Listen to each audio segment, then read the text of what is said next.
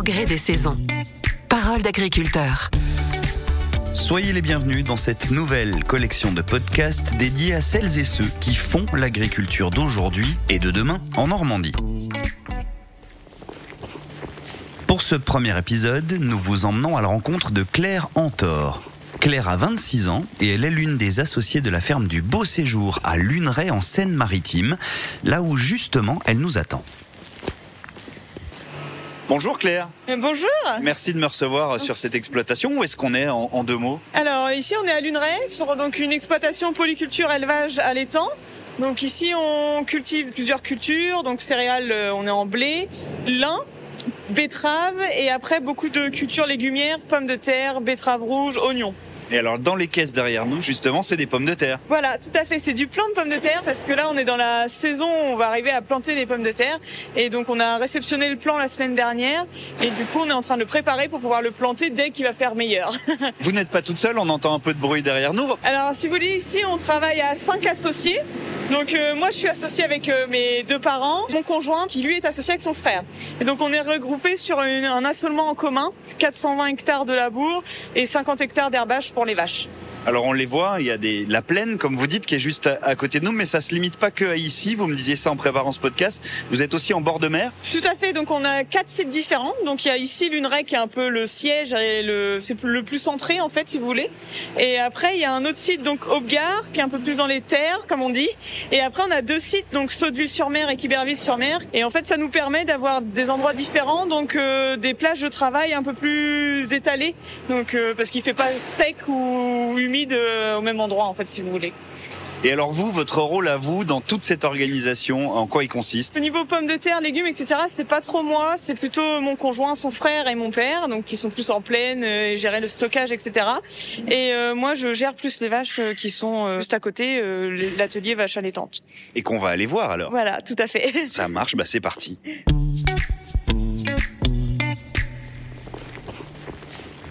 On longe les champs euh, qui sont justement, vous le disiez, en tout début de saison.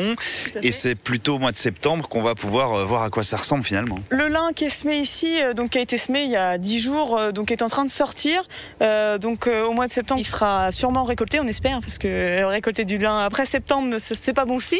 Et on vous dira si on a fait une bonne saison ou pas. On a un petit peu de marche à faire. Eh bien, on va marcher. Et vous-même, vous habitez euh, sur cette exploitation. Alors j'habite euh, juste à côté, donc euh, il y a 50 mètres en fait à traverser la rue. C'est beaucoup plus simple quand il y a un souci ou quoi. J'ai juste à prendre ma voiture, je sors de ma cave et puis je suis là en 3 minutes quoi. Et ça arrive souvent, ça Oui, oh oui, régulièrement. Bah surtout la nuit. En fait, si vous voulez, pendant la période de vélage qui est entre janvier et mars, bah là je me réveille deux fois par nuit pour vérifier si ça va. Et ça nous est arrivé 4-5 fois de venir en urgence parce que un veau coincé ou une poche restée sur le nez, enfin des, petites choses comme ça quoi. Donc si vous voulez, la maison de mes parents est juste derrière. Donc, Ah oui, donc vos parents habitent aussi là. oui. Eux, c'est vraiment sur l'exploitation parce que la maison est accolée au bâtiment pomme de terre. Mais c'est aussi un avantage de travailler en famille. Oui, tout à fait. En fait, euh, pour pouvoir déjà euh, se partager le travail, par exemple, au niveau des animaux, on marche en, en week-end, euh, donc on a un week-end sur trois chacun. Les vacances, c'est pareil, on tourne, euh, ce qui permet bah, qu'il y ait toujours du monde sur l'exploitation. quoi. Ah, On peut pas la laisser toute seule, cette exploitation. Non, bah non, c'est quand il y a des animaux, c'est pas trop évident. Alors on approche, on aperçoit les vaches. Alors déjà, qu'est-ce que c'est comme race de vache? Alors, ce sont des charolaises, des blanches. Et donc, du coup, race à viande, euh, donc qui est présente sur l'exploitation depuis, euh, bah, depuis l'installation de mon père en 1988. Vous avez grandi avec les vaches, vous alors? Ah oui, moi oui, oui, bah, je fais ça euh, depuis toute petite. Les vélages, quand j'étais à l'école, même s'il fallait se lever à- à- enfin, le matin de bonne heure pour aller voir les vaches avec papa, j'y allais. Très bien. Allez, on ouvre. Attention, la porte est un peu lourde. Donc voilà, je referme juste parce qu'il y a un petit peu de vent. Pas qu'elles attrapent froid. En courant d'air. Parce qu'elles sont sensibles aussi à la météo. Euh, oui, alors là, on a justement un souci, c'est qu'il a fait très chaud il y a 10 jours, donc on avait 20 degrés, et là, la semaine, enfin vendredi dernier, on avait de la neige, donc on a des températures, des variations de température énormes, et du coup, on a un peu de vaches qui toussent euh, parce que bah, elles ont attrapé froid, donc euh, voilà, on surveille qu'il n'y ait pas de soucis particuliers par rapport à ça, quoi. Très bien. Bon, alors qu'est-ce que vous faites quand vous êtes ici? Il y a deux périodes euh, différentes au niveau des vaches. Il y a l'hiver où bah, on est dans, la stabulation parce que toutes les vaches sont rentrées, et il y a l'été où tout le monde est dehors. En gros, euh, les vaches vont dehors à partir euh, du 20 avril s'il fait beau jusqu'au 20 octobre, et après tout le monde rentre. Quoi. Et donc le plus gros travail c'est quand même l'hiver parce qu'il faut donner à manger euh, tous les jours. Tous les matins, on donne à manger, plus la paille, plus le foin, etc. Et après, donc, euh, ce que je vous expliquais, les périodes de vélage de janvier à mars, où là, on attend 60 veaux. Euh, donc euh, là, il y a une surveillance accrue euh, tous les jours. Quoi. Hmm. Combien sont-elles là alors ces charolaises? Alors là, on a 60 vaches, donc 60 mères, et après on a toute la suite, donc avec donc les génisses et les mâles qu'on engraisse en taurillon. Quoi. Donc là, si vous voulez, on a mis les taureaux avec les vaches la semaine dernière. Donc on a quatre taureaux sur l'exploitation, donc on a fait chacun nos lots pour, pour voir enfin, que les taureaux saillissent les mères pour la saison prochaine en fait. Hmm. Agrandir la famille. Voilà, c'est ça. Bien. c'est ça. Donc ça, c'est ce que je fais tous les soirs euh, pour, euh, pour leur redonner à manger et qu'elles reviennent en gros euh, euh, pour voir si tout le monde va bien.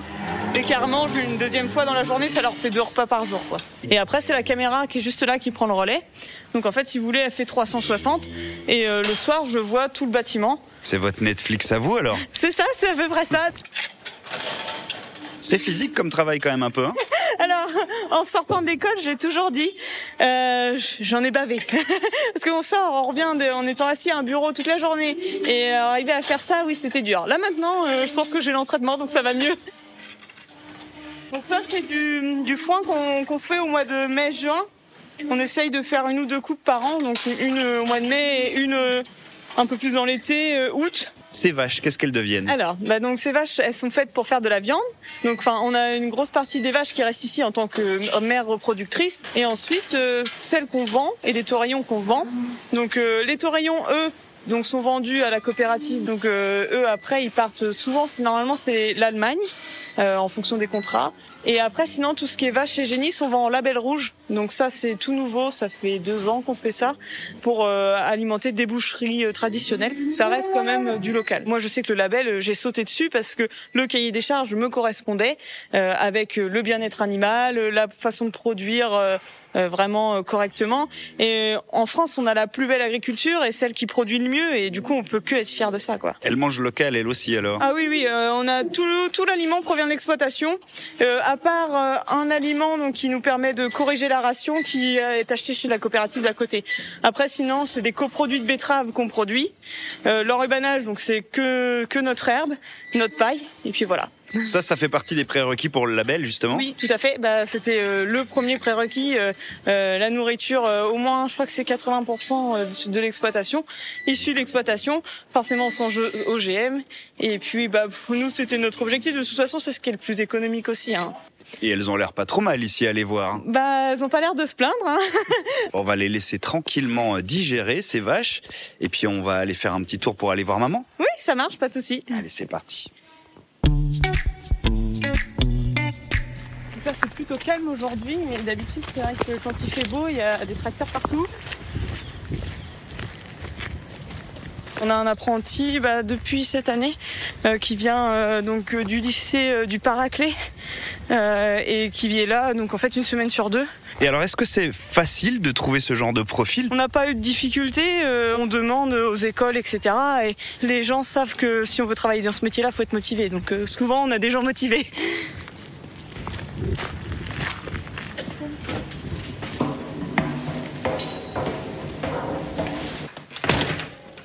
Bonjour. Bonjour. Alors Fabienne, merci de me recevoir.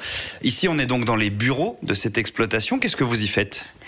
Tout ce qui est administratif, euh, gestion euh, de trésorerie, gestion euh, sociale, juridique, enfin tout ce qui est côté papier.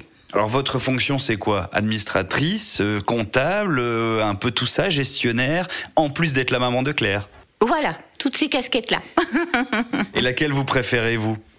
Bien sûr, maman. Et quand Claire vous a dit que c'est ça qu'elle voulait faire de sa vie, Quelle a été votre réaction? Moi, je suis arrivée, je suis pas du milieu agricole, donc euh, mon mari m'a appris à l'aimer et en fait, ça s'est fait naturellement et c'est vrai que c'était plutôt une fierté que qu'elle dise et en tant que femme parce que euh, moi, je suis plutôt de la génération où euh, les femmes étaient un peu regardées d'un drôle d'œil et basées dans les bureaux et pas reconnues, même euh, au niveau en tant qu'agricultrice, enfin des choses comme ça. Alors plutôt flière que Claire euh, arrive en tant que et le statut d'agricultrice associée. Oui, voilà. Comment vous jugez son travail? Mais Claire, elle est beaucoup investie déjà au niveau des animaux. Bon, ben ça, on sent qu'elle aime ce qu'elle fait. Elle est droite dans ce qu'elle fait, elle est concentrée. Je pense que de, des moments, il faudrait qu'elle lâche un petit peu prise, mais bon, ça va se faire avec les, années, ça. Il y a un facteur qui fait que les années sont compliquées quand même pour les jeunes, hein, à tout niveau, même pour nous, les anciens. Je veux dire, quand on s'installe dans des conditions avec des confinements, avec bon, les crises comme ça, c'est vrai que ça leur fait peur et c'est tout à fait normal. Maintenant, avec le temps, j'espère pour les jeunes que voilà que ça s'améliorera. Merci beaucoup de nous avoir reçus. Je vous laisse retourner à la paperasse alors. Merci. Bonne journée à vous. Merci. Claire, vous êtes née dedans, tombée dedans quand vous étiez petite. Euh, vous avez quel parcours pour arriver jusqu'à aujourd'hui cette responsabilité? Donc j'ai fait collège, lycée général. Euh, J'étais pas encore vraiment orientée euh, pour en faire mon métier, euh, mais j'avais fait un bac économique et social justement pour me dire bah euh, comme ça j'aurais le choix de faire tout ce que je veux. Et en fait j'ai rencontré mon copain au lycée qui lui était aussi dans l'agricole et donc je suis allée au lycée agricole à Ifto et ensuite Ensuite, euh, donc j'ai continué par l'école d'ingénieur. Pendant mon installation, c'était pour avoir un bagage en plus et avoir un peu euh, une ouverture d'esprit euh, un peu plus avant de revenir complètement sur la ferme et me mettre à fond dans la ferme. Quoi. Quel sacrifice vous auriez dû peut-être faire par rapport à une jeunesse un peu plus classique, on va dire? Il y a quelque chose qui me fait beaucoup rire, c'est que par exemple les gens attendent l'été pour aller à la mer et nous on attend l'été pour la moisson. Ça, ça a toujours été, ça sera toujours. Donc on n'a pas tout à fait les mêmes objectifs, mais ça a toujours été comme ça. On avait vécu comme ça. Euh, nous, ce qu'on attendait, c'était euh, quand on était petit, euh, faire les sandwichs pour aller les porter avec maman et aller faire un tour de moissonneuse avec papa, quoi. Et aujourd'hui encore, on attend que ça, les beaux jours, pour faire des grosses nuits de moisson.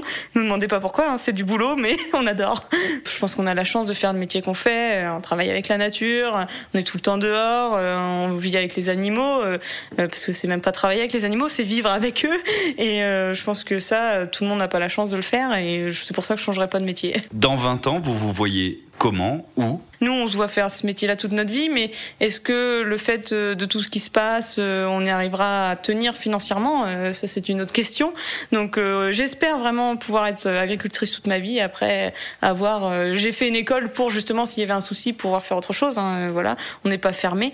Mais oui, dans, dans 20 ans, j'aimerais toujours être, faire ce que je fais, quoi. Et toujours ici, dans la région, en Normandie? Oui, bah, je pense qu'on est attaché à notre région. Hein. Vous avez quand même un très jeune âge par rapport au métier, on va dire. Est-ce que ce métier, il est en train de changer? Est-ce qu'il a changé? Est-ce qu'il est plus moderne? Ah oui, bien sûr. Bah, il est plus moderne déjà parce que je pense que euh, déjà, il y a plus en plus de femmes qui peuvent le faire et qui sont reconnues pour le faire. Ça, c'est beaucoup mécanisé, donc euh, il y a des choses que je peux faire qu'il y a 20 ou 30 ans j'aurais jamais pu faire parce qu'aujourd'hui il y a les moyens pour, euh, la mécanique pour. Moi je dis toujours euh, le télescopique c'est mon troisième bras, je fais rien sans parce que aujourd'hui j'ai pas la force de le faire. Donc voilà. Après on a des stations météo connectées pour nous dire le vent, la pluie, la météo. On a des GPS pour travailler en pleine pour éviter donc de, de, gaspiller du temps ou de recroiser etc. Donc tout ça je pense que c'est des, des choses la technologie qui fait que le métier évolue quand même. Qu'est-ce qui vous rend le plus fier dans votre métier? C'est une bonne question. Moi, c'est l'agriculture française. Je prône l'agriculture française, manger français. Il n'y a aucun danger à manger français. Enfin voilà, nous on produit pour que vous ayez confiance dans notre alimentation. Très bien. Ben, merci beaucoup de nous avoir reçus, Claire, et bonne saison à vous. Et on se retrouve donc au mois de septembre pour prendre des nouvelles de tout cela. Avec plaisir. Je vous attends au mois de septembre. Voilà donc pour ce premier portrait, cette première immersion au cœur de l'agriculture normande. Un grand merci à Claire pour sa disponibilité et son sourire. Merci aussi à tous ceux qui l'entourent dans ce monde. On l'aura vu ouvert tant aux hommes qu'aux femmes, tant aux aînés qu'aux plus jeunes. Le tout dans une passion commune très inspirante. En attendant de les retrouver, je vous donne rendez-vous très vite pour un prochain podcast, un nouveau rendez-vous avec un autre agriculteur. À bientôt. Au gré des saisons. Parole d'agriculteur.